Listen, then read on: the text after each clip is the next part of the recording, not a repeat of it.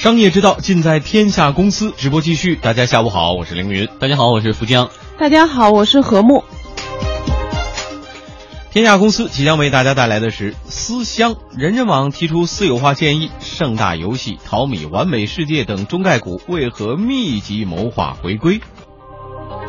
好，这时段呢，我们首先来关注的就是中概股私有化，外面的人想进来，里面的人想出去。啊，熟悉的朋友应该知道，这是《围城》里边用的一句话。现在来形容中概股市场，再贴切不过了。哎，为什么这么说呢？因为在国内的很多创业者看来，去美国上市那是成功的标志啊。而在华尔街，更多的中概股呢，又喊着哭着的要私有化，逃离美国。嗯，昨天晚上两则先后发出的消息，众多投资人都感受到了这呼喊声有么多么急切啊！嗯，比如说呢，人人公司宣布收到来自公司董事长兼 CEO 陈一舟和 COO 刘健的私有化邀约，计划呢以每股美国存托股四点二美元的现金收购两人还没有持有的人人公司全部发行股。嗯。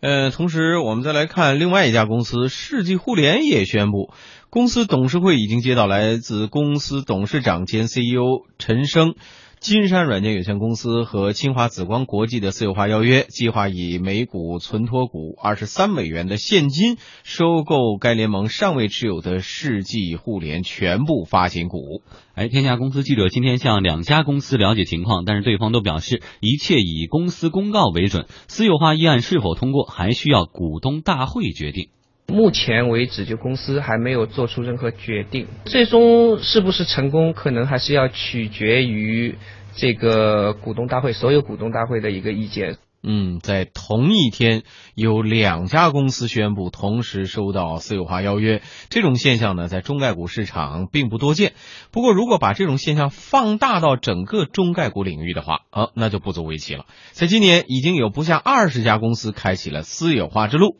如果说中概股最初的私有化主角还都是些模式很难获得认可的网游股票，那么过去这几个月，退市公司的属性已经很难用行业来界定。私有化行为已经开始涉及整个海外上市的公司群体，除了互联网之外，光伏、生物制药等行业都有涉及，并且有大有席卷之势。嗯，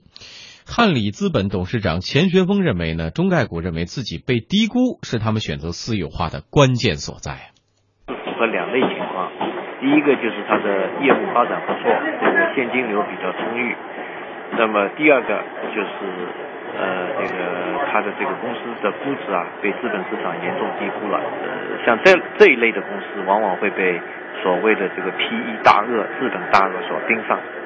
哎，一方面觉得自己的。这个市值在美国是被低估的，但同时反观我们国内 A 股如今的高估值，就诱惑着这些中概股。A 股市场的火爆可以说是这次私有化回归潮的一大原因。A 股市场对于互联网公司的追捧，让中概股公司暗生羡慕啊。嗯，同为互联网视频公司。我国内创业板的乐视网目前总市值是一千三百亿元，暴风科技总市值是三百六十九亿元，而看在中概股当中的优酷土豆市值是多少呢？仅为三百零八亿元左右。同为游戏公司，创业板上市的昆仑万维停牌前总市值接近四百三十七亿元，超过了盛大游戏、完美世界等几家游戏公司的总和。中手游在美国上市首日，甚至冷清到没有一笔交易产生，而国内新股上市，绝大多数毫无悬念，立刻秒停。所以现在看起来，这个人人网、世纪互联这些公司，呃，私有化的目的性还是很明确的。他们能够迅速的实现私有化吗？呃，从现在看起来的话，这个低估是他们一个最重要的原因啊。我们可以看一下这个，好像印象当中，呃，像这个，那，嗯。呃，就是这家公司，它是在二零一一年上市的。它上市的时候，这个是大概每股是十，就是曾经到过十九美金，而且最到过的最高的时候到过二十四美金。但是现在呢，你会看到这次私有化要约的价格才四点二美金，它现在在市场上也才在四美金以下。嗯。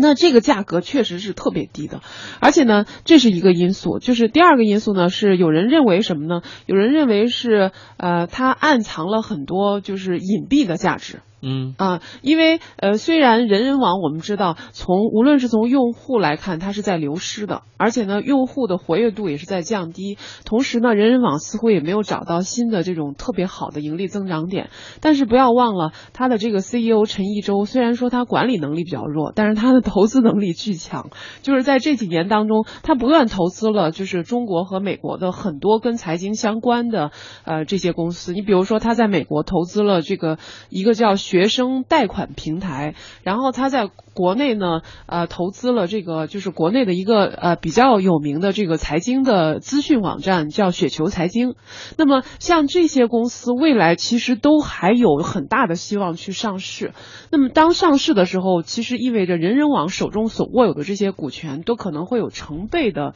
这种增值。嗯，那所以现在看起来的话，这个美股。比如说，他回呃这个啊这个这个要约的这个价格四点二美金，真的是有可能是一个非常便宜的价格。嗯，那私有化来以后，对于本身已经上市的公司的股东来说是好事情吗？呃，这个确实是没有，嗯嗯，比较纠结啊，比较纠结，因为呃，如果不接受这个要约的话，那么他现在股东手中所持有的股票实际上是价格更低的，嗯，就是市场价只有四美金以下。但是，呃，你这个同意了要约，这个卖出了这个股票之后呢，其实以后这个对 公司的好坏跟你没关系 对，跟你没关系。再回到如果回到国内来上市，如果有高估值的话，跟他也没有关系了吧？对，包括这个公司的隐蔽价值，如果有一天真的是能够兑现为市场的这种价值的话，那跟你也没有什么关系。尤其是对于很多美国投资者来说，那万一人人网以后是在国内上市，在 A 股上市呢，那更他还没有渠道来到。到国内市场来投资，更跟你没什么关系。嗯，但是他们有一个办法，就是我认为。这个如果受到了不公平的待遇，美国的投资者是可以进行集体诉讼的，他们可以去找律所来替他们伸张这个这样子的话，就使得这个陈一舟的这个私有化要约，估计也是会遇到很多问题。多舛啊！另外呢，我们的记者也发现一个现象，原来呢可能更多的集中在手游这些行业或者互联网的行业，而现在呢，你像这个医药啊，各个行业都有，等等等等，都开始私有化。所以说，在美国的这种低估值，或者说他们这种信批制度，让咱们水土不服，这个是。不分行业的吗？呃，从这个中概股来说，你如果光看美国的这个做空机构，它做空中概股的时候，它其实是不分行业的。嗯，它只要抓住说你的这个上市公司的财报当中是有漏洞、是有纰漏的话，那么它就可以去在市场上做空你，而且呢，呃，同时在市场上放出特别不利的信息。我们之前有很多的公司，包括呃分众，然后包括巨人，甚至包括新东方，呃，实际上都是呃受到过这种做空机构的这个。纠缠的，嗯，所以这个这些这么多的各个行业的中概股，在这个时间窗口上选择要纷纷私有化，这个是一个说明了一个什么情况？是这种趋势会不会继续扩展下去？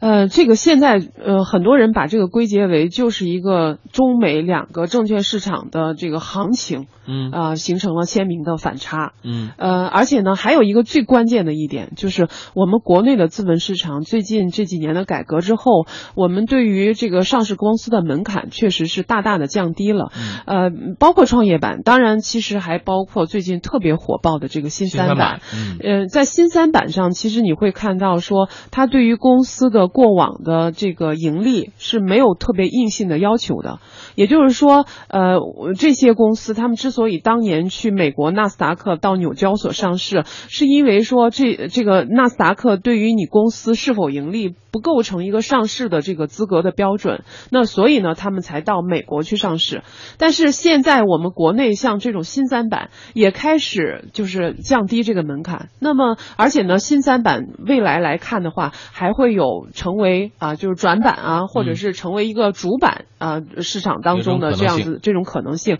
那对于他们这个融资来说，那他们可能就想，那早知如此，我干嘛不就留在国内呢？留在国内有诸多的好处，我的投资者和我的消费者，也就是说跟我的用户实际上是重合的。对对对。那我的这个就是无论是产品还是企业的这个品牌的知名度，我都可以借助这个资本市场的运作，还能够大得到大大的提升。我到美国去。投资者也更熟悉、更了解。哎，对，而且呢，因为投资者更熟悉、更了解，所以他会在估值上就会给你一个更好的估值。嗯嗯。所以我们看呢，从华尔街的纽交所到深圳深南大道的深交所需要十三个小时的时间。呃，张小姐是一家证券公司投行部的负责人，她就告诉记者，她手手机里边这个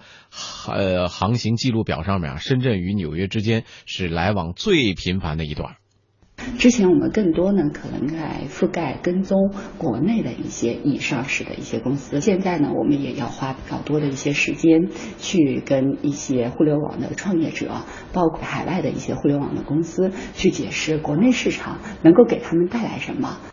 不过，说到真正的私有化的导火索，还是国内政策的开放。嗯，国务院总理李克强在六月四号国务院常务会议当中指出，要推动特殊股权结构类创业企业在境内上市。这则消息引发业内的热议，纷纷认为是为互联网公司回国内上市和中概股的回归打开了方便之门。随后呢，国家发改委副主任林念修在国务院的政策吹风会上表示，关于大力推进大众创业、万众创新若干政策措施的意见，在扩大直接融资方面提出。研究建立尚未盈利的互联网和高新技术企业到创业板发行上市制度，加快推进全国中小企业股份转让系统向创业板转板试点。嗯，中概股回归万事俱备，只欠东风。一位投资基金经理也告诉我们的记者，他们已经把更多的资本投向了中概股的回归。因为中国的股市上有很多的这个股民都是自己本身就是消费者，所以我说像这样的一类的公司的话呢，可能在国内的话上市的话，可能取得的这个这个资本市场可能对它的这个认可程度会更高一点。除了私有化之外，中概股引入 A 股公司成为股东也成为了一种新选择。本周内，紫光国际将向五百彩票投资一点二四亿美元。交易完成后，紫光集团将持有五百彩票网百分之十五点二的流通股份，并且成为五百彩票网的第一大股东。奥康国际以七千七百万美元的价格购买兰亭集市百分之二十五点六六的公司股份。两项计划宣布之后，五百彩票网和兰亭集市股价都出现了大幅的上涨。嗯，无论以何种方式吧，参与或者是沾边 A 股市场已经成为中概股的首选。这些公司都急于享受 A 股资本盛宴所带来的红利。不过，一位投资人告诉记者，对于中概股公司，如果只是抱着套利的目的来，那么在耗费大量资金、伤筋动骨的回到国内上市以后，很可能面对的是一群冷面相对的投资者。哎，现在这么多愿意回归国内市场的中概股，是不是回来之后就能完全转变所有这种低价、低估值的状况？呃，我我们应该这么说吧，因为呃，一方面呢是这些呃这个中概股啊，他们在美国的市场上呃受到低估，那么这个低估的原因是什么？那么这些原因是在国内的 A 股市场上是不是会得到改变？呃，我觉得受到低估呢，一个方面是呃是说美国的投资者不了解这些公司的业务，那么呃无论是从切身的体验上，还是从它的品牌知名度上，可能这个认知都比较差，呃，因为文化的差异。那么如呃所以呢，因为没有认知，所以他们对于这个公司的估值就比较低。如果仅就这么一点的话，那么这些公司回归到 A 股还是有优势的，还是有好处的。